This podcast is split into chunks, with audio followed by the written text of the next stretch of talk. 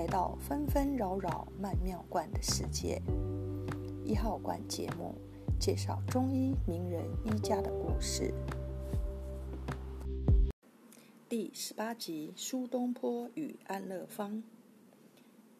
北宋元佑四年（一零八九年），苏东坡出任杭州太守时，杭州已有三十七万多人，而此时的杭州连一家医院也没有。苏东坡上任后，美玉疫病流行，不得不去请外地名医为百姓治病，然后将名医的诊断标准及方药抄贴满城，以供老百姓自行找药治愈疾病。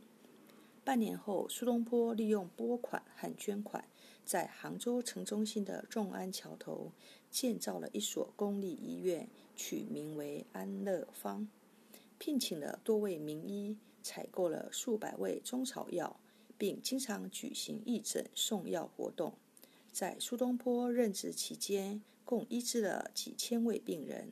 安乐坊里的医生都是当时远近闻名的儒医，其俸禄薪金都是官府支付，因此这所医院成为当时全国最大的医疗机构。